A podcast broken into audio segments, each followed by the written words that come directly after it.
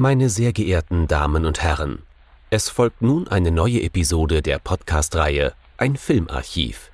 Knut Brockmann und Jochen Ecke unterhalten sich über ältere und interessante Filme für ihre Blu-ray-Sammlung.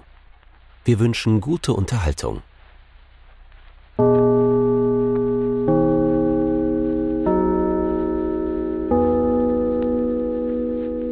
Hallo Knut. Hallo Jochen und hallo liebe Zuhörerinnen und Zuhörer zu einer neuen Folge von unserem Filmarchiv.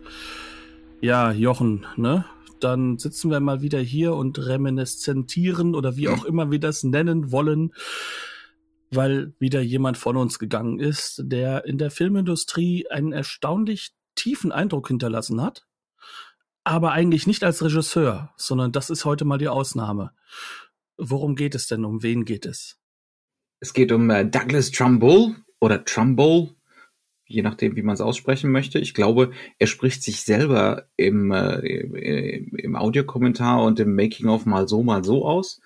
also dementsprechend werden wir hier auch heute lustig äh, variieren. Wie du eben schon gesagt hast, äh, eine, eine Größe, eine Hollywood-Größe, völlig ohne jeden Zweifel äh, vor kurzem von uns gegangen, was natürlich auch der Anlass ist für diesen Podcast. Und es soll heute gehen um Silent Running, lautlos im Weltraum. Einer von äh, den wenigen Filmen, bei denen er Regie geführt hat, also Langfilmen. Und wir reden hier über das Jahr 1972. Also mitten in dieser tollen Phase, in der sich das New Hollywood entwickeln darf, in der experimentiert wird, weil die Studios gerade den Arsch auf dem Grundeis haben. Man entschuldige meine Sprache, weil plötzlich dieses Easy Rider Ding abgegangen ist und nicht ihre großen Kostümepen. Warum denn auch? Und die Leute gucken fern, ne?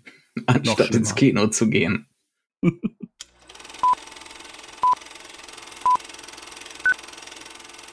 Silent Running. Eigentlich, wenn wir es mal ganz, ganz ehrlich nehmen, ähm, wie soll ich es ausdrücken, sollte dieser Film Schleichfahrt heißen auf Deutsch. Ne? Mhm, also genau, das passt das wär, so gar nicht. Ja. äh, lautlos im Weltraum, das äh, wurde nicht eingehalten. Es gibt Geräusche außerhalb von den Raumschiffen. So lautlos ist das nicht. Aber es geht darum, dass man mit einer Schleichfahrt irgendwo anders hinkommen will, wegkommen will. Weg von allem, von der bösen von Zivilisation. Allem. Genau. Hin zum um, edlen Wilden in gewisser Weise. Ihr merkt schon, wir machen die Themen auf, bevor wir darüber geredet haben, worum es ungefähr in dem Film geht. Mhm. Und ich glaube, dieses Mal sollten wir, wenn wir die Handlung zusammengefasst haben, auch darüber reden, worum es denn nicht so sehr geht, wie man denkt. Mhm. Ja, okay. Kryptisch genug. Ähm, Silent Running ist eine interessante Variation des Robinson Crusoe-Stoffs. Es ist also eine sogenannte Robinsonade, wie man das so gerne nennt. Es geht hier um Freeman Lowell, gespielt von Bruce Dern.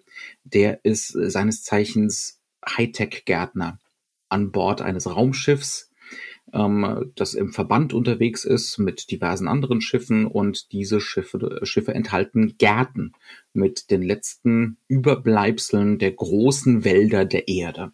Die Erde ist noch bewohnt, aber halt äh, so kaputt und zerstört äh, von Umwelt her, dass sich da keinerlei Wälder mehr gehalten haben. Und diese Schiffe wurden offensichtlich mal gestartet, um irgendwann mal wieder diese Wälder auf die Erde rückführen zu können.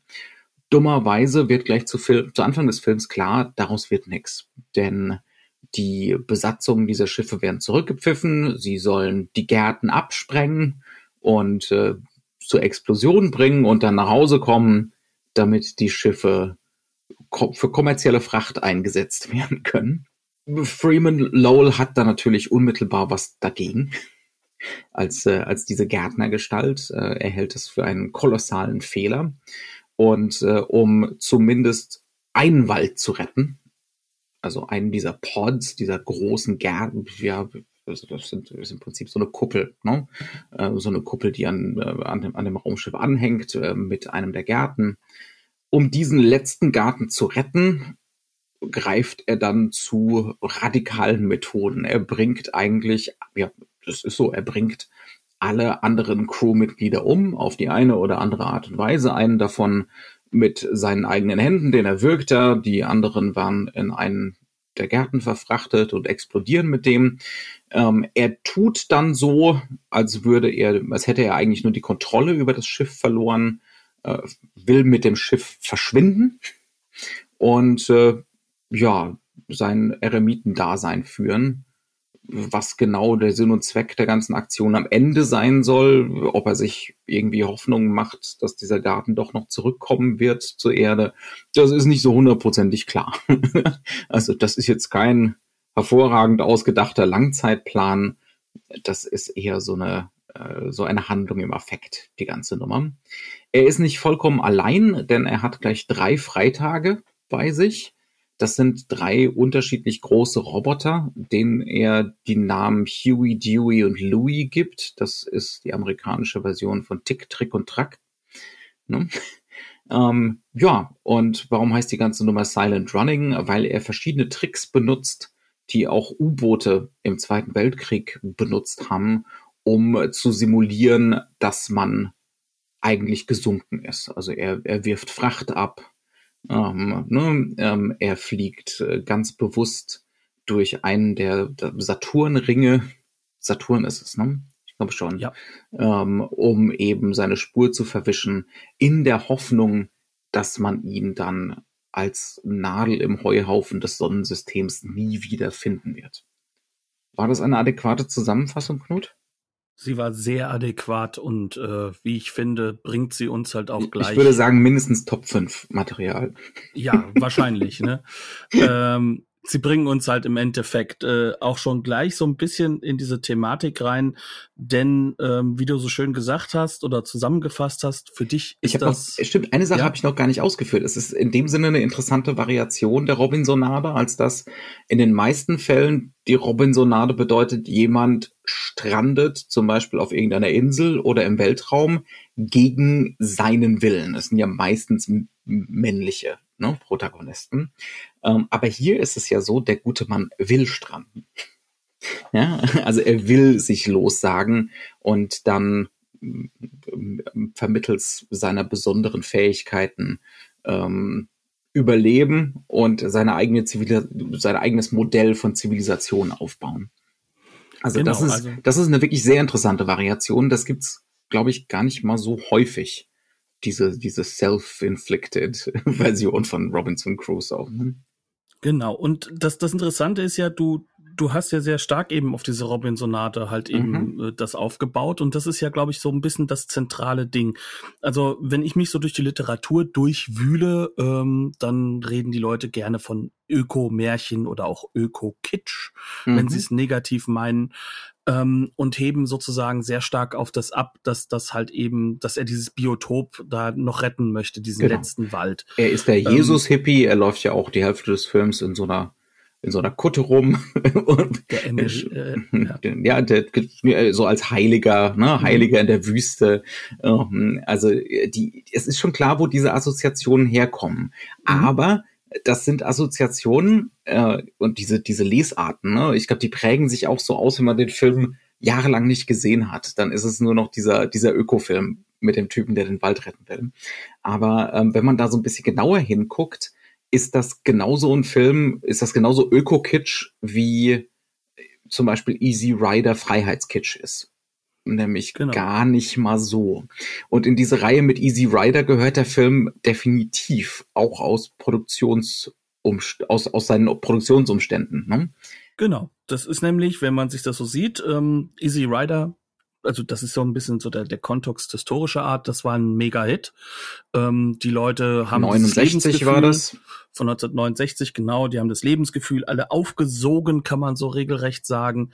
Und ähm, die Studios haben halt einfach gemerkt, plötzlich gehen die Leute ins Kino. Ne? Und äh, dieser für Film diese, hat ja. Für diese Filme von jungen Leuten, die irgendwie ne, mit drin hängen in dieser Generation, die verstehen, was die, was die jungen Leute bewegt und die dementsprechend auch wissen, wie sie das auf die Leinwand bringen können, nämlich eben Nouvelle Vague-Style mit leichten Kameras auf der Straße, on Location und so weiter und so fort. Mit bewusster Ambivalität auch. Also das heißt, also genau das, was du gesagt hast, Easy Rider, wer da übrig behält, dieses Lebensgefühl ist natürlich da, ne? Also ja. diese, diese Fahrten, äh, Steppenwolf und Co.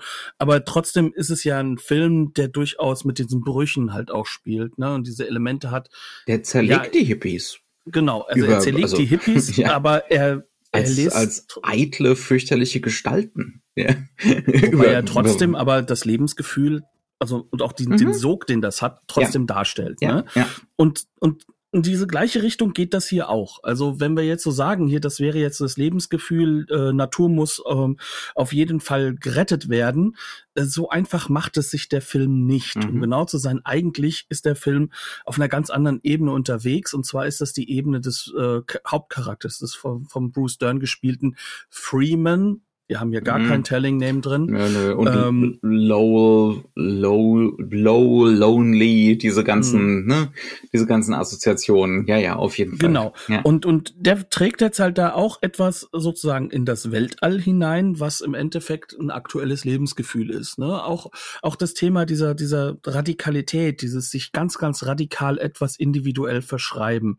Und da ist, ähm, kann man so sagen, die, diese ökologische Frage eine ganz wichtige. Ne? Mhm. Also wir sind, wir sind ein Jahr bevor ähm, der Club of Rome seine Ergebnisse bekannt geben mhm. wird. Es ist schon so drin, dass klar ist, dass wir in eine ökologische Krise wahrscheinlich hineinmarschieren.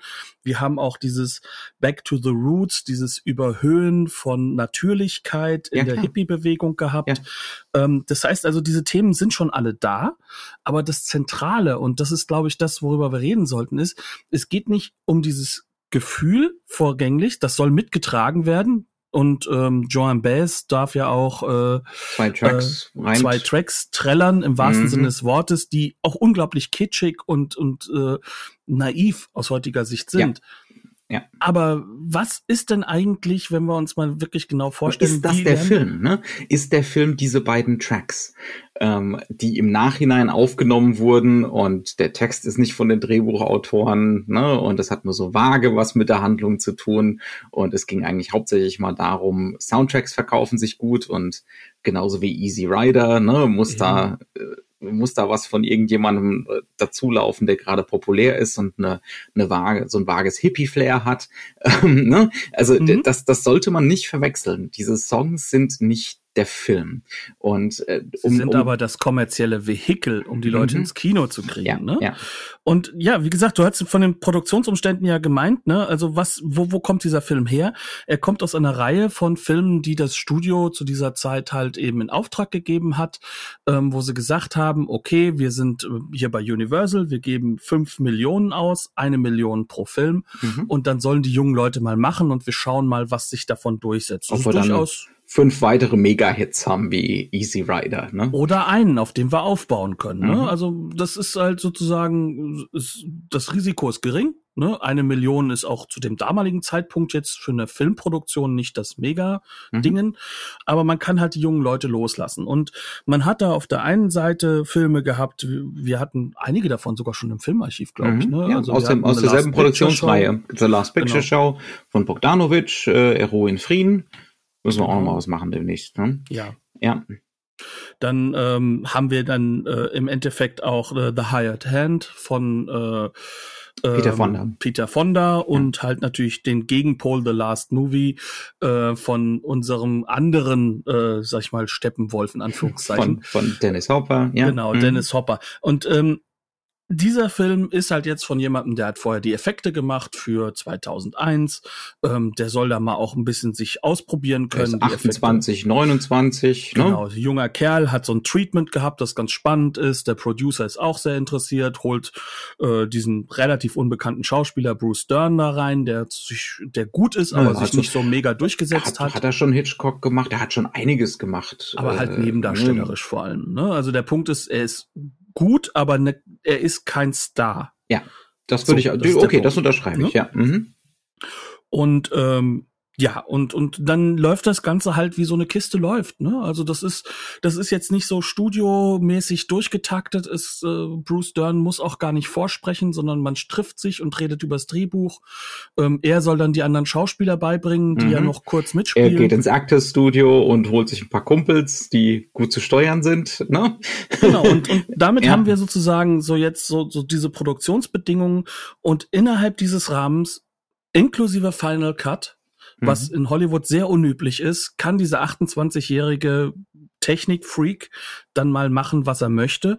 Und er setzt halt genau an dieser Steppenwolf-Nummer an. Ne? Also mhm. auch er das holt merkt halt. Man. Das ist absichtsvoll, absolut äh, offensichtlich, dass sie auch an dieser an dieser Easy Rider Schraube drehen wollen. Genau, und äh, sie haben auch ein gleiches emotionales Bindungselement drin. Also das ist durchaus ein Film, der hat was Persönliches auch. Mhm. Ne? Also ähm, die Leute, die da jetzt dran arbeiten, das sind alles so diese Loner-Charaktere, die so nicht so wirklich toxische die, Nerds. ja, kann man so ja, sehen. Ja, und toxisch ja. ähm, Drehbuch hat auch äh, unter Michael anderem Cimino. Ja, genau. Und, und äh, halt auch äh, Derek Washburn mitgearbeitet. Die und sich Steven dann ja, Bochco, der dann, glaube ich, eine große Nummer im amerikanischen Fernsehen wurde. Also das, genau. Ne, das war schon auch so ein Sprungbrett, auf jeden Fall. Nicht. Genau, aber diese drei sind halt auch, genauso wie halt eben Douglas Trumbull selbst, jetzt auch nicht unbedingt bekannt dafür, dass es, ähm, sag ich mal, äh, dass sie so mitten durch die Party marschieren, ne? Sondern das sind halt einfach auch so diese Charaktere, wie halt auch in den gleichen Zeiten halt ein George Lucas, Steven Spielberg und Co.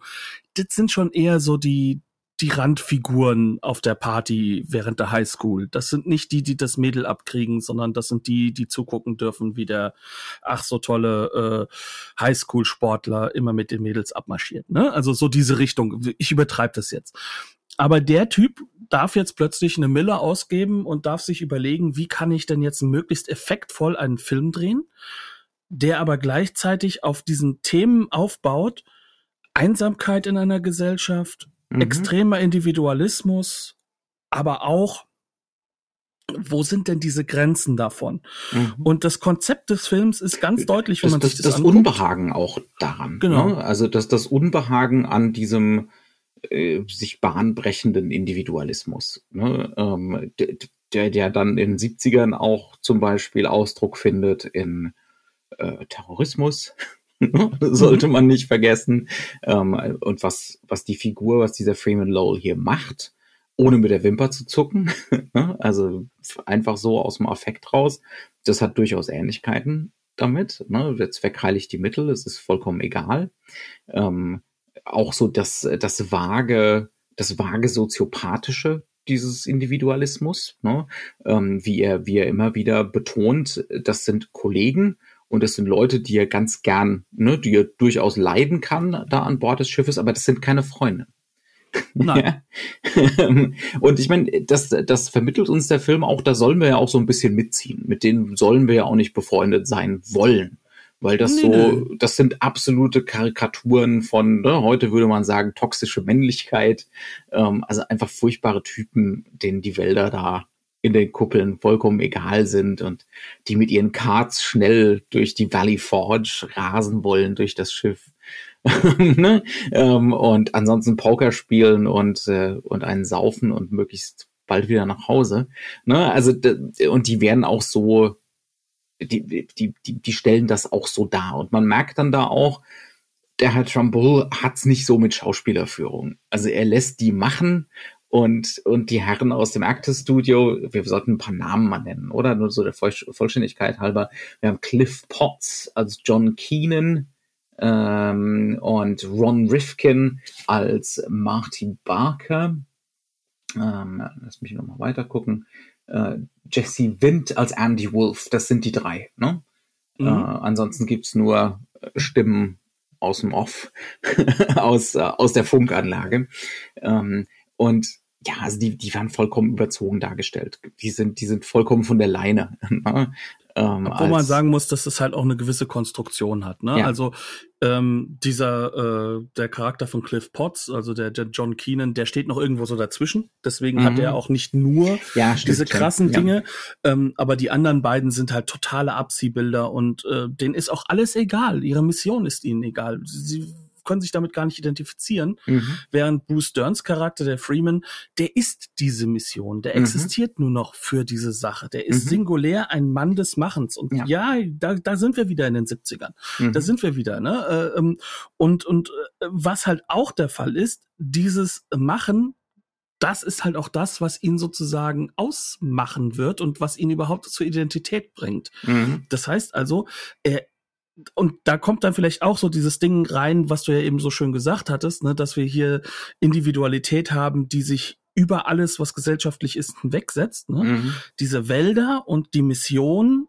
die ihn definieren, sind wichtiger als alles andere. Als Menschenleben. als Menschenleben. Also der ja, Zweck ja. heiligt die Mittel innerhalb mhm. dieser neuen radikalen Individualisierung. Ja. Und das Schöne ist eigentlich, in Anführungszeichen Schöne, wenn man genau hinguckt, dann kriegt man mit, dass von Minute eins an Bruce Dern genau das anlegt. Ja, ja. Vielleicht zu viel sogar. Mit Sicherheit zu viel. Also aus heutiger Sicht da, da, da waren wir uns ja beide einig im Vorgespräch. Ne? Mhm. Man guckt diesen Film und der Typ ist einem von Minute eins lang an sagenhaft unsympathisch.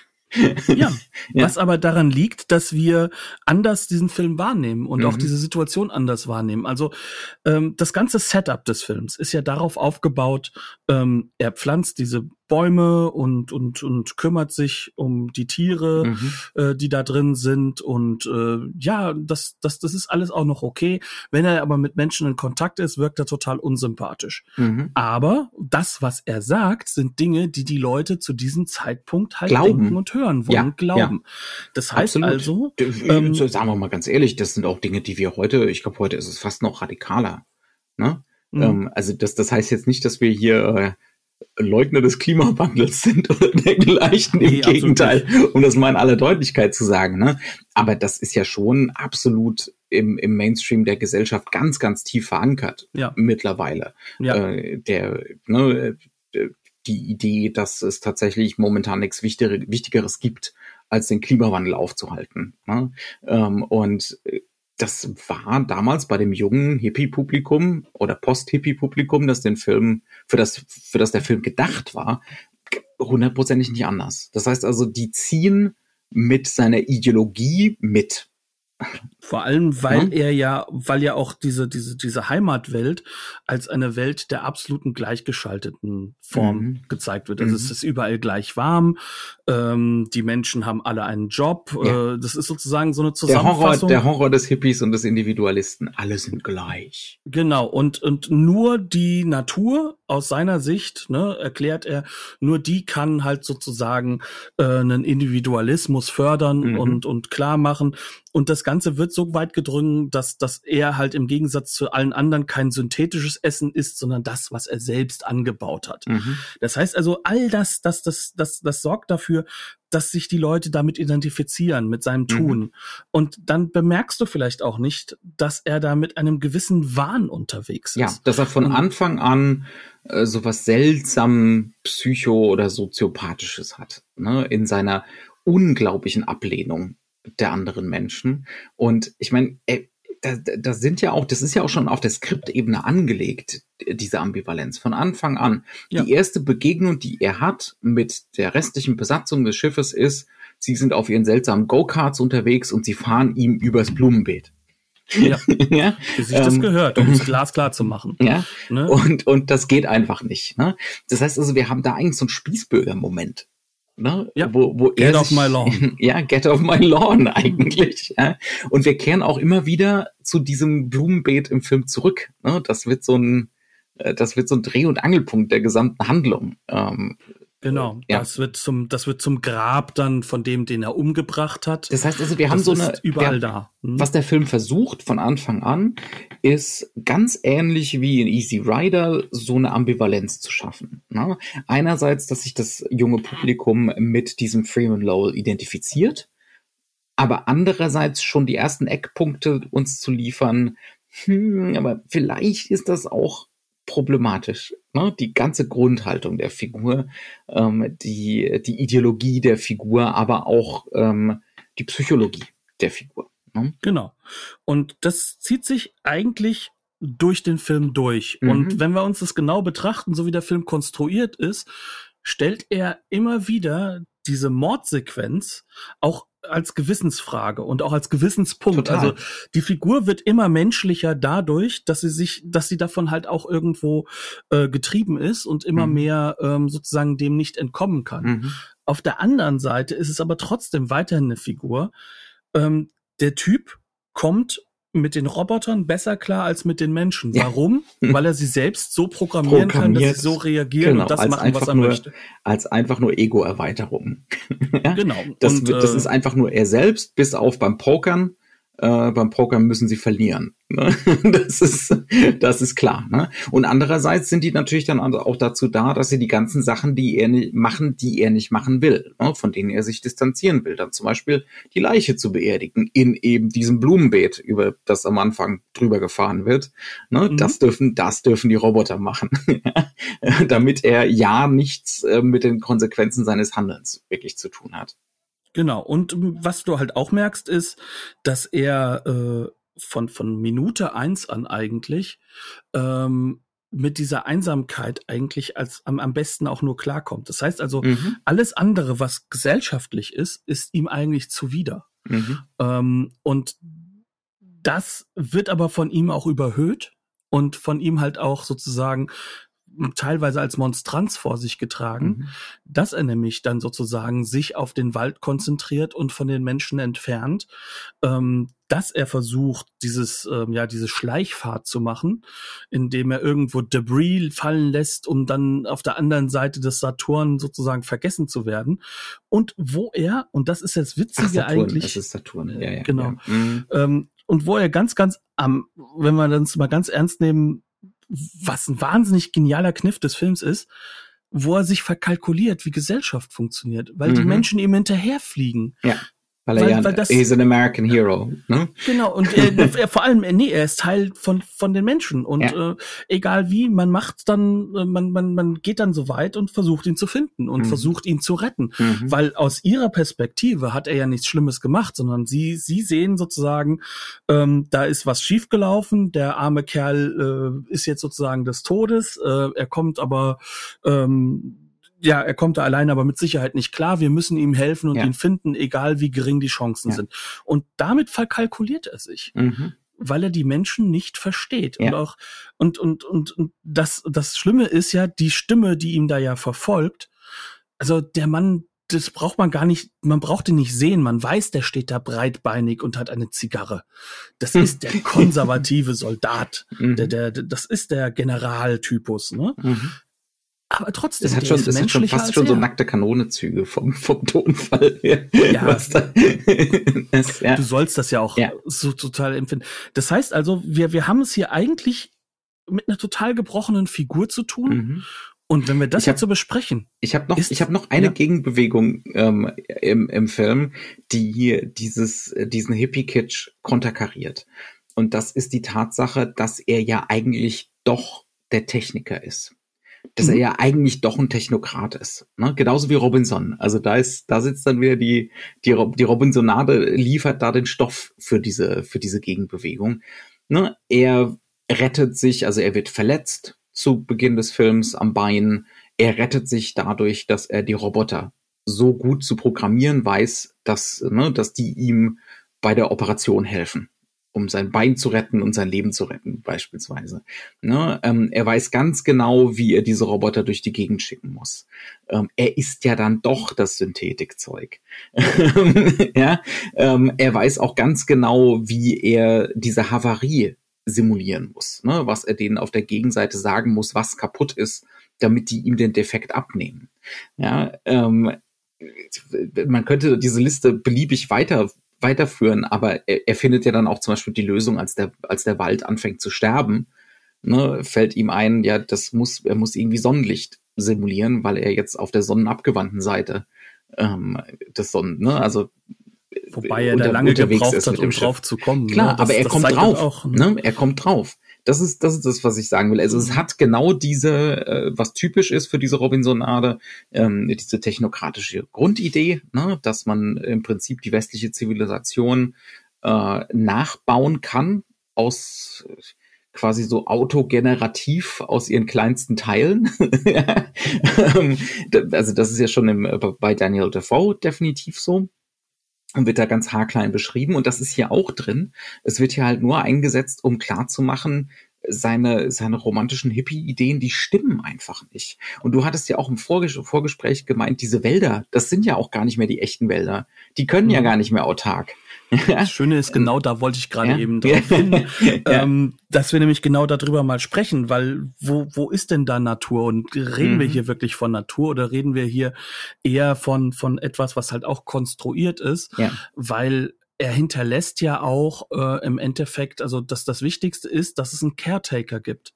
Mhm. Aber die Natur für sich die braucht ja keinen, keinen, äh, keinen von außen, vor allem keinen Menschen, der, mhm. der sie organisiert, der sie strukturiert, sondern ja. die würde für sich halt auch ihren eigenen Weg finden. Und das wäre ja eigentlich sozusagen das, was man von einem natürlichen Wald oder halt auch von einem, in Anführungszeichen, Öko-Kitsch erwarten würde. Aber mhm. selbst das löst der Film ja nicht ein, sondern diese, diese ganzen, ich sag's mal so, diese ganzen Biotope sind konstruiert. Mhm. Ne? Ähm, und die, die, diese ganzen. Da hilft ihm sogar sein, sein gering, knappes Budget, finde ich. Ne? Genau. Also, weil dieser Wald, das sagen sie auch selber im Making-of, ähm, das ist ein 300 Dollar äh, Teich, den sie sich dahingestellt haben. Und ansonsten waren sie, waren sie äh, ne, irgendwo in der Gärtnerei und haben sich die ganzen Bäume und sonst irgendwas geliehen, tatsächlich, und den Rollrasen. ja. mhm. Und mussten den nach dem Dreh, den ganzen Kram wieder abgeben nach dem Dreh. Und das sieht halt auch so zusammengestückelt aus alles. Das ist kein homogener Wald oder sowas. Ja, wir können uns da sogar vielleicht ein bisschen auch damit auseinandersetzen, wie, wie der Film dann beginnt, was die ersten Aufnahmen sind. Ne? Mhm. Ne? Und diese ersten Aufnahmen sind so mit einem Makroobjektiv im Endeffekt äh, diese, die, diese, diese Schönheiten, also diese, diese ganzen Blumen, ähm, und zwar in einer Art und, ne? ja, so und eine Art und Weise Kamera. fotografiert, wie man das äh, als Fotograf macht, um etwas in Szene zu setzen. Mhm. Also es, es, es geht ja. von Anfang an nicht darum, eine echte Natur zu du zeigen, spürst sondern auch die Technik. Du spürst ja. auch die Makrolinse, die Verzerrung, ne, den extrem geringen Schärfebereich und so. Absolut. Das ist im Prinzip, auch. ganz ehrlich, das ist Douglas Trumbull, der nimmt die Linse, die er normalerweise für seine Raumschiffmodelle nimmt, mhm. und filmt damit den Garten ab. Ja, also das ist der Vorspann von der ganzen Nummer. Ähm, ja. Und damit, ob er es jetzt will oder nicht, aber optisch setzt er das gleich mit den vielen, vielen, vielen, vielen Raumschiff-Shots in diesem genau. Film. Ne? Ja, und äh, das ist halt eben sozusagen das, wo, wo, wo man halt auch bemerkt, dass es in diesem Film gar nicht um, um die klassische Natur geht, sondern mhm. es geht immer um dieses Konzept, was ein ein, ein, ein Mensch in, dem, in der jetzigen Zeit, also den 70er mhm. Jahren, äh, was er in diese Natürlichkeit hineinlegt. Ja. Dass er eigentlich halt auch so einen Garten bauen will. Es geht was? halt auch um dieses, ja. um dieses Raus aus der Gesellschaft in, in mhm. Kommunen und solche Themen ja. sind damit in, in, in irgendein Gegenmodell, ne? Und sei es die radikale Abkehr, ne? Dieses äh, völlig nur als Eremit leben, ja. Mit Robotern. Mhm, ne? Mit Robotern, ja. Ja, genau. Die aber äh, halt auch in ihrer Konstruktion so gemacht sind, dass sie möglichst halt auch wirklich eine gewisse Menschennähe haben. Mhm. Also das, das, äh, das, das ist halt auch so ein, so ein Ding, das ist durchaus konzeptioniert. Mhm. Ähm, dann lass uns doch mal auch ein bisschen darüber überlegen, wie inszeniert das der Film und und wo kommen dann halt auch die Effekte und und die mhm. Effektshots mhm. ins Spiel, weil ich glaube, das, das ist nochmal so eine Dynamik, die, die, die nochmal besonders spannend ist, weil Douglas Trumbull, wie du so schön am Anfang gesagt hast, das ist kein Schauspieler, Regisseur, Überhaupt sondern nicht. das ist jemand, also, der hat dieses Treatment damals gemacht. Ganz ehrlich, der Bruce Dern läuft ihm hier davon in der ersten Hälfte des Films und äh, hat halt seine, wir haben da auch ausgiebig drüber geredet, ne, aber äh, Bruce Dern hat seine Interpretation der Rolle und die ist, das ist ein Unsympath. ja, genau, ist, der möchte von Anfang an nicht, dass du diese Person magst. Ja, genau. Auch das ist so eine so eine Sache, und die, die der Film möchte ja am Anfang zumindest noch so ein Gleichgewicht halten. Ne? Ähm, aber ah. das, ja, ja ja, ich bin da ein bisschen durch, ob er, ob er das nicht sogar hält. Also mhm. dieses Gleichgewicht für das damalige Publikum. Ja, das, ähm, für das damalige Publikum auf jeden Fall. Und, ja. und wie gesagt, aber, aber ich glaube, diese, diese Schauspielerregie, ne, mhm. oder, oder wie das gemacht wird, ähm, das wird wirklich ausgehandelt zwischen dem Schauspieler, also dem Hauptdarsteller Mhm. und dem Regisseur. Und sie beide verarbeiten dann noch am Set, wie man das dann sozusagen in Szene setzt, wie die Mhm. Mise en scène damit reinspielt. Ähm, das finde ich, das bemerkt man diesem Film an und dass sie auch eine gewisse Dynamik und eine Agilität da drin haben, Mhm. ähm, wie sie solche Shots aufsetzen, weil mehr als zwei, drei Varianten werden sie davon nicht drehen können, sondern das Nee. muss halt einmal durchgesprochen, durchgeplant. Das merkst du dem Film auch an. Da sind manchmal Szenen, die halt in einer Einstellung gedreht sind, die sich so auf ihn konzentrieren. Er bewegt sich auch gar nicht großartig im Raum und man fragt sich, also jetzt dramaturgisch hat das keinen Sinn, dass es in Mhm. einer gedreht ist. Ökonomisch schon. ja. Ja. ja. Wir reden noch immer von nur einer Million Dollar. Ne? Ja. Das ist nicht viel. Mhm. Und ähm, wie dann äh, in einem doch launigen äh, äh, Audiokommentar beziehungsweise in den Extras dann halt mehrfach erwähnt wird, das Werbebudget gab es dann dann ja auch nicht nochmal drauf, sondern die eine Million und dann Ja. Schluss quasi. Ne? Ja, ja. Ähm, ja, aber gut, lass uns dann nochmal wirklich so ein bisschen drauf gehen. Das heißt also, wir haben jetzt sozusagen den Schauspieler oder die Schauspieler, die sozusagen sich selbst dieses Drehbuch vorgenommen haben, das ja auf das Treatment von Douglas Trumbull zurückgeht und wo er auch selbst immer wieder sagt, na ja, das mit diesem ökologischen Touch, das war gar nicht so tief drin. Das, was für ihn relevant war, das waren diese drei Roboter und dieser Hauptcharakter Mhm. ähm, und diese Dynamik, die da ist. Und äh, dann hast du halt eben sozusagen gleichzeitig diesen Regisseur, der sich ganz stark in diese technischen Möglichkeiten, in das, wie kann ich etwas auf eine ganz spezielle Art und Weise so inszenieren, dass es effektvoll im wahrsten Sinne des Mhm. Wortes ist. Es ist ja auch Mit- der, der Grundkniff, Entschuldigung. Ich, Ja, nee. Mach der, der, der Grundkniff ist ja auch genial. Im Prinzip dieses Rezept von wir gehen auf die Straße und drehen da einen kleinen direkten Film. Das geht natürlich nur bedingt mit einem Science-Fiction-Film. Und was machen die Herrschaften? Äh, Das ist ein dekommissionierter Flugzeugträger, die Valley Forge. Ne? Und da richten wir uns einfach drin ein und bauen das um zu unserem Raumschiff. Und das hat dann genau diesen selben Realitätseffekt wie so ein Easy Rider oder so, weil da wirklich ein kilometerlanger Gang ist, mit dem man irgendeinem Kart langfahren kann, ne? Und ein riesiges Flugdeck und hast du nicht gesehen und jede und jede Menge klaustrophobische kleine Kammern, in denen in denen man, man da so lebt und so. Und da muss man dann nur noch irgendwas an die Wand kleben und dann bist du sofort bist du sofort im Weltraum. Ähm, aber es hat halt gleichzeitig so das gelebte, dreckige, kaputte was mit Sicherheit unglaublich einflussreich wurde. Ne, Das war jetzt nicht der erfolgreichste Film aller Zeiten, eher im Gegenteil. Aber dieser Aspekt, ne, im Prinzip einen Science-Fiction-Film zu drehen, als würde man hier Easy Rider drehen. Ja, das ist halt schon ein genialer Kniff. Und wenn man sich das noch überlegt, dass er das ja auch auf die auf die Außeneffekte überträgt. Das Ja. heißt also, Trumbull geht ja hin und ähm, versucht ja auch da so eine Art dreckiges Äußeres zu machen und Mhm. und, und er macht halt auch das, was er bei 2001 Kaputt gemacht und hat. ja, ja. Mhm. Ja, er geht wie bei 2001 hin und guckt sich halt auch an, was ist denn die Logik von so einem Raumschiff? Warum Mhm. sollte es so sein? Das heißt also, er baut so eine Art von von von logischem Aufbau, also er, er schafft einen Realismus dadurch, dass alles durchdacht ist, wie diese Sachen aussehen. Und dann geht es am Ende des Tages nicht darum, dass das Raumschiff äh, Ästhetisch ein- schön wie ein- wie ist. Ja, Ja. oder wie ein Flugzeug aussieht, weil wir das kennen, sondern das Raumschiff hier, das ist halt im Endeffekt ähm, eher angelehnt an so so so riesigen Transportern im wahrsten Mhm. Sinne des Wortes, ne? Und und auch diese diese Domes, die kommen ja nicht aus dem Nichts, ne? Also dieses diese geothermalen Dinger, die du da halt auch für für für für eigene ähm, äh, ja diese Domes, die du halt auch dafür benutzen kannst, um, um abgeschlossene kleine äh, ähm, Klimazonen sozusagen zu schaffen Mhm. das ist ja durchdacht und wie er die dann anbringt, das hat einen wahnsinnig genialen Effekt, Ja. weil du hast die halt in sozusagen der eine geht nach oben, der andere geht nach unten, weil die alle ihre eigene Schwerkraft haben. Mhm. Und, und solche Elemente werden halt da mitgebracht, aber Mhm. sie werden nach vorne gehalten, damit sie immer Richtung Sonne ungefähr stehen. Das heißt also, da ist sehr, sehr vieles durchdacht und klar gemacht worden und, und jeder Effektshot hat eine gewisse Realitätssituation äh, da drin. Und das, Das das, schlägt zum Beispiel auch über auf so Filme dann später wie Star Wars. Da, Ja. da Ja, arbeitet ja. er nicht selbst dran, aber der, der, der John Dijkstra, der hier auch mitarbeitet, der Dijkstra, der, der wird halt bei Star Wars dann auch mitarbeiten und die übernehmen genau das. Mhm. Raumschiffe sind dreckig, sind benutzt. Mhm. Aber jetzt nicht mehr realistisch in diesem Sinne, weil da haben wir es ja mit, eher mit Märchen zu tun, viel mehr als mit diesem Film. Und sie sind, sie sind halt auch nicht an, äh, ne, an die Gegebenheiten auf, auf einem Planeten gebunden. Ne? Äh, genau. Äh, sie sind in der Schwerelosigkeit kannst du im Prinzip die wildesten Konstruktionen bauen.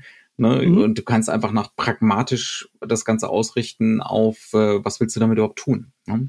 Genau. ja, was, was ist denn Sinn und Zweck des Gefährts sozusagen? Und das ja. ist ähm, also da, da ist der Film mit Sicherheit enorm einflussreich gewesen. Ne? Auch ja, so, weil er halt eben auch so die Ingenieure mit reinholt in solche mhm. Diskussionen, wie sollte sowas aussehen. Ja. Ähm, und das halt einfach fertig zu denken. Und das ist, das übernimmt der Film, glaube ich, so ein bisschen halt auch aus, aus dieser Idee von 2001, wo der, der ja mit diesem, diesem extremen Realismus, wie bewege ich mich denn eigentlich vor, äh, fort, wenn ich da im, im, äh, im äh, schwerelosen Raum bin, mhm. ja, Klettverschlussschuhe, ja. ne? Mhm äh, solche Dinge, äh, die übernimmt er, ne? während er natürlich so diese diesen Gegenpol in 2001 dazu aufmacht, nämlich dieses dieses äh, menschliche Mysti äh, das Erhabene. Dasein, das, das Erhabene, Erhabene ne? das, ja. das nimmt er halt quasi raus aus dem Weltraum und packt es in die Domes. Mhm. Also das Erhabene sind diese Wälder hier, ne? Mhm. Und und ähm, ja, also das ist das sind so diese die Punkte, an denen dann klar wird, der Regisseur ist interessiert an dem, wie bringe ich solche Sachen rüber? Wie kann das ich Science Fiction neu denken, damit das ja. in diese Easy Rider Welt reinpasst? Das, da, und genau, diese Erlebniswelt äh, des, des jungen Publikums, ne? Und dann auch so, äh, selbst Sachen einfach nur so Wiedererkennungseffekte. Ne? Wir kennen alle von den Apollo-Missionen äh, die Kameraaufnahmen, die direkt an den Raketen hingen. Ne? Und dann werden die Stufen abgesprengt und dann sieht man wieder alles Mögliche an Kleinzeug mit wegfliegt. Ne?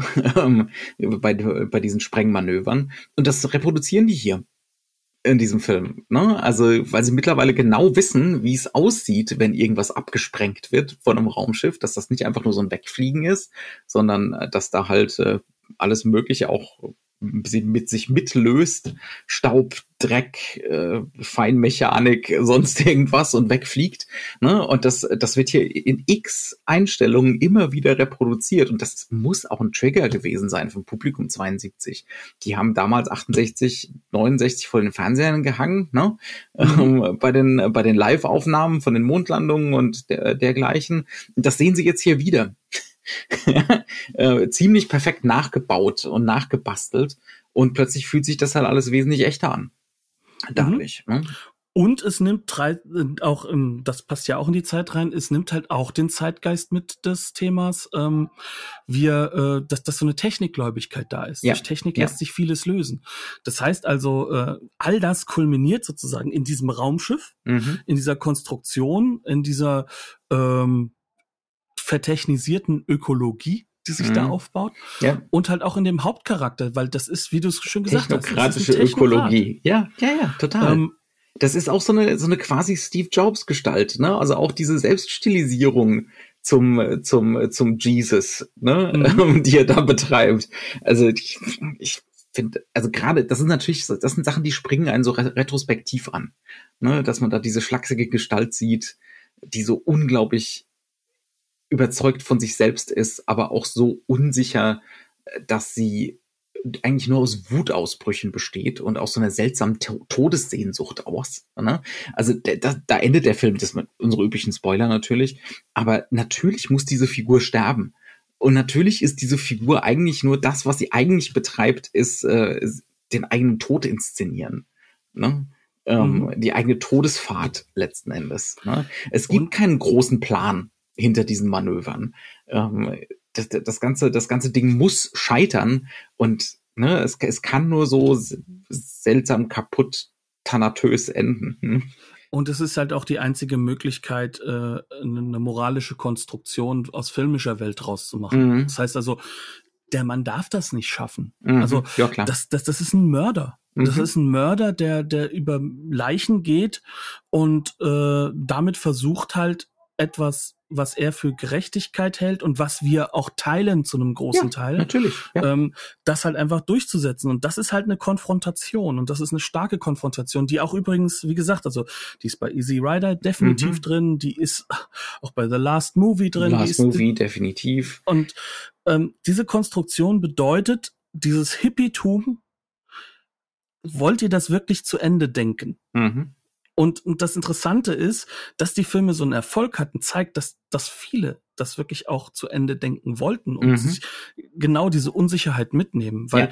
das Publikum, was reingeht, das ist definitiv nicht das Konservative, die Mhm. sowieso dem gegenüber sehr mit Hass erfüllt stehen, sondern es sind diejenigen, die jetzt diese radikalen neuen Ideen da haben, die auch diesen, diesen radikalen Wechsel gesellschaftlich Ich- vorantreiben wollen. Ich bin immer wieder total fasziniert davon, wie sehr 68 und die Popkultur von 68 das eigene Scheitern schon entweder ahnt oder beinhaltet. und danach wieder es vergisst. so genau, es ist in so vielen Filmen einfach immer schon da, Mhm. die die eigene Katastrophe. auch dieses, dieses Wissen darum, dass, dass dieses äh, radikal in die andere Richtung gehen auch nicht eine Antwort sein kann, weil, Mhm. weil eine Antwort muss inkludierend sein und kann Mhm. nicht dieses Exklusive sein. Ich, Ja. ich weiß es besser. Aber dieses Ich weiß es besser und bin deswegen dir moralisch überlegen, diese Hauptfigur, Mhm. das ist unangenehm. Das ist unangenehm. Natürlich, ja. Und es ist, äh, und das Interessante ist, wir kennen das ja bis heute. Mhm. Wir kennen das ja bis heute von Leuten, die mit gewissem, sag ich mal, mit einem gewissen Bewusstsein durch die Welt gehen, aber das eben dann halt auch teilweise benutzen, um, um, um sich selbst halt sozusagen von den anderen zu entheben. Mhm. Das, das ist ja eine Möglichkeit, die da ist, ne? Also, ähm, Wo die moralisch-ethische Überlegenheit narzisstisch wird. Ne? Ganz genau. Ja. Und Mhm. das ist halt eben etwas, was, was gerade halt auch in der Zeit damals scheinbar Mhm. weitaus mehr noch durchdacht wurde von den Leuten, Ja. die dann da Ja. halt sind, die auch Ja, weil sie es halt live so virulent überall gesehen haben. Ne? Ich glaube, man konnte dem gar nicht entkommen, wenn man da wachen Auges durchgelaufen ist. Ja, und dann, dann sitzt du halt da und, und siehst diesen Film, an dem nur zwei Filmprofis mitgearbeitet haben, gefühlt, nämlich der Kameramann und äh, der Hauptdarsteller. Und der Hauptdarsteller, genau. ja. Ähm, Und Der, alle Haupt, der anderen. Kameramann in den, in den Making-of-Aufnahmen, das ist so ein Urprofi, ne, der schon in den 40ern die Spezialeffektkamera für, für Disney-Filme gemacht hat und so ein Kram. Und der schmaucht da seine Pfeife. Und du siehst ihm halt ständig an, ja, junge Leute, ich zeige euch mal hier ein bisschen was. Ich verstehe kein Wort von dem, was wir hier eigentlich drehen, aber ich zeige euch jetzt mal, wie so eine Kamera funktioniert. Es ist schon unfassbar. Aber sprich weiter, Entschuldigung. Ja, auch so in der Hinsicht so, hier, das mit der, mit der Auflösung hier im Raum, das mache ich jetzt und du gehst jetzt mit deiner Makrolinse da hinten mal spielen mit den. Schnecken und den Blüten spielen. Also auch, aber auch das ist so eine Dynamik, die, die ich durchaus faszinierend finde, weil, Mhm. weil du hast halt einfach auch diesen, diesen Kracher der Generation. Und wenn man mal ganz ehrlich ist, Douglas Trumbolls Papa, der ja auch dabei war und der nach, bei allen Effekten und Effektsachen, Mhm. also unheimlich Bildung der dritten Art und so weiter mit dabei beteiligt war. Das ist halt ja auch so ein Ingenieur, der schon bei Wizard of Oz mal Mhm. im, im, im Effektbereich gearbeitet hatte. Ähm, aber, aber diese, die, diese, diese Brüche zwischen den Generationen da drin und dass die junge Generation halt das Inhaltliche sozusagen vorantreibt, Ja. das ist halt schon da sehr, sehr klar angelegt. Mhm. Und äh, ich finde es schon auch deswegen faszinierend, weil, weil dieser Film wahnsinnig viel von dem erzählt, was, was, was eigentlich negativ ist. Und es bleibt trotzdem übrig das Ökomärchen Mhm. oder die oder das äh, oder dass der Trigger zur Message wird, nämlich der Trigger des Films ist es ja, ihr sollt zurückkommen und ne, Commercial Duty. Also das ist ja so in your face. Ne? ja, ja. So von wir wir retten die Natur und bringen Amazon-Pakete ausliefern. Zurück. Und jetzt kommt bitte zurück und Commercial Use und es ist ja alles egal. Ja. Also diese politische Welt hat sich wieder geändert. Ne? Mhm. Äh, Das ist natürlich der Mega-Trigger, so von wegen, sie werden es nicht kapieren. In Klammern haben sie ja auch nicht. Und das müssen wir ja auch sehen, an dem Punkt sind wir ja heute, Ja, dass genau das gemacht wurde. Ne? Mhm. Ähm, aber, aber trotzdem, dieser Trigger ist nicht die Message. Die Mhm. Message ist, wo finde ich mich in dann in diesem radikalen Individualismus, in dieser radikalen Gegenkultur wieder und wie und und wie sehr ist das auch kaputt? Mhm. Ja. Was macht was macht das denn mit Menschen oder Mhm. mit der Menschheit, wenn wenn einer jetzt losgeht und sagt, nee, wir machen es jetzt komplett anders Ich habe recht. und auf der anderen Seite Ja. die anderen aber nur an dem festhalten, was schon immer war Mhm. und was halt immer dann kapitalistisch geprägt ist in Ja. diesem Falle. Ja. Das finde ich. Das, Diese zwei Pole, ne? Also entweder äh, narzisstische Rechthaberei oder kapitalistischer Realismus. Ja, und die narzisstische Rechthaberei ist verloren gegangen in der, in der, sehr häufig in der ähm, aktuelleren, sag ich mal, so seit den 80er Jahren und so vor allem Fernsehenrezeption des mhm. Films. Ja, ja. Weil, weil aus irgendeinem Grund, genauso wie bei Easy Rider, dann, dann doch irgendwo die Reminiszenz scheinbar übernommen mhm, hat. Also ja. des, des, des Publikums, das damals jung war, mhm. das jetzt nur noch das, das war früher schon richtig schön. Genau, ich habe den, den, Film das letzte Mal vor 40 Jahren gesehen. Ich kann mich eigentlich nur noch dran erinnern, dass die da schön Motorrad gefahren sind. Genau. Und diese tolle Musik, die höre ich noch immer gern. Ja, ne? ja. Und selbst wenn man sich mal ganz ehrlich sagt, den Song von Steppenwolf anhört, sollte man schon ins Nachdenken kommen, mhm. wenn man mhm. genau hinhört. Mhm. Ähm, das ist übrigens hier bei Joan Bass nicht der Fall. Das ist nee. wirklich, also das für ihre Verhältnisse, ja, das ist Kitsch. Also ja. das, das, ist, das wird eigentlich auch der Künstlerin Joan Bass selbst nicht, nicht gerecht. Ja. Absolut nicht. Das gerecht. ist mehr Schlager als mhm. sonst irgendwas. Ganz schrecklich. Genau. Mein Freund der Baum ist tot. Ja, und ja. Äh, wie gesagt, das, das, das, das geht nicht.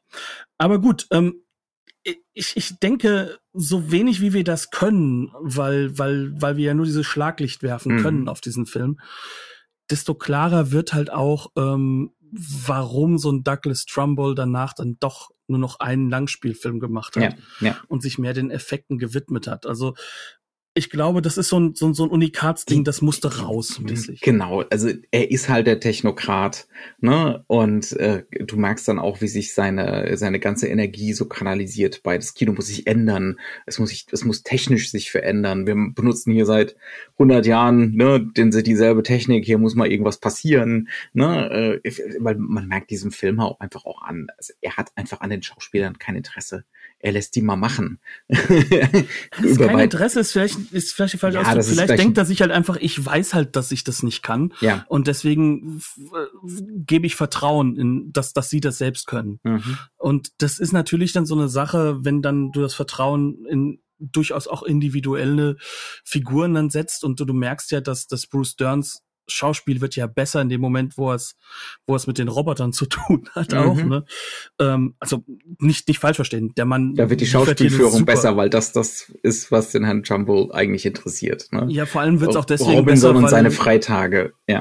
Es wird aber auch deswegen besser, weil er ja zwar gegen Menschen in den Maschinen spielt, aber mhm. aber es geht nur noch um sein Schauspiel, ne? Ja. Und es ist nicht mehr dieses dieses äh, Orchestrieren von mehreren Schauspielern. Ja, ja das Weil das ist, ja, glaube ich, das, was was was sozusagen dann dann natürlich verloren geht. Ähm, auf der anderen Seite hast du halt aber auch diese diese Situation, also ich möchte noch mal sagen, Bruce Dern ist wahnsinnig gut in diesem ja, Film. Ja, ja, ne? absolut. Also auch äh, auch wenn es wenn die Kalkulation vielleicht für heutige Sicht nicht so richtig aufgeht, er ist trotzdem wahnsinnig mhm. gut. Ähm, aber das, das Ende, das Endprodukt ist natürlich dann eines voller Brüche. Ja, es ist ein Artefakt. Ähm, das ist so ein Artefaktfilm. So ne? Genau, ja. es muss so sein. Es hat wahnsinnig tolle Sequenzen, auch tolle ähm, Montagesequenzen, mhm. wenn es um diese Flashbacks geht, die dann einfach so minimal kurz eingeblendet werden. Seine Reue, ne? Ja, ja. Dieses dann, wenn das Menschliche bei ihm durchgeht, wo du dann halt auch ja. merkst, dass, dass, dass das ein eine komplexe Figur ist, die, mhm. die halt einfach kaputt geht an ihrem eigenen Wahn, kann man sagen. Ja, ne? Ja. Ähm, in Klammern, Michael Cimino findet das auch gerade ganz, ganz toll. ne? Also das ist so, es ja. fehlt nur noch, dass, dass, dass er plötzlich zwischen ein paar Vietcong entlang geht und sie ihm eine Pistole in die Hand drücken. Ne? Also das ist wirklich, also das, das geht genau in diese mhm. Richtung schon rein. Ähm, aber du hast halt wirklich, und das ist das Faszinierendste, durch dieses Artefakthafte, einen falschen Eindruck, bevor du den Film guckst. Er ist vielleicht auch nicht mehr so einfach zu gucken, weil wir am Anfang vieles schon identifizieren, weil das für uns normal geworden ist im Kino und dementsprechend da auch nicht so eine, ja, ja. Ähm, so eine Spannung aufkommt. Die, die wie die Effekte eingesetzt Hälfte. werden, wie die, wie die Sets eingesetzt werden und so. Absolut. Das kommt einem alles sehr bekannt vor und dann denkt man sich, ja, aber das habe ich doch, was weiß ich, bei Bradley Scott schon mal besser gesehen. Ne? und, und ganz ja. ehrlich, diese Kalkulation mit dem Schauspiel, mit dem, äh, mit dem, dass du erstmal am Anfang gar nicht bemerkst, was das für ein Wahn ist, obwohl mhm. er so spielt, das geht halt nicht mehr auf. Dementsprechend kommt keine Spannung auf mhm. an diesen ja. Stellen. Ja. Das kommt aber später. Also wie gesagt, die zweite Hälfte des Films finde ich ist deutlich emotionaler auch. Die hat auch eine andere, einen anderen Impact auf jeden Fall. Das würde ich auch sagen. Ja und und wie gesagt, das das das das Hauptsächliche an diesen letzten Sequenzen oder an dieser an dieser letzten Hälfte des Films ist auch, dass dann, wenn es auf dem Tableau liegt, also wenn die Überraschung da gewesen sein soll, dann wird es ja ausgehandelt, mhm. das Thema. Und dann wird es auch wirklich spannend und mhm. interessant wieder. Ja, ja. Aber es ist ein Film, in dem man sich, glaube ich, so ein bisschen reinarbeiten muss aus heutiger Sicht. Und man ja. muss versuchen, die Perspektive der Zeit einzunehmen. Mhm. Gut.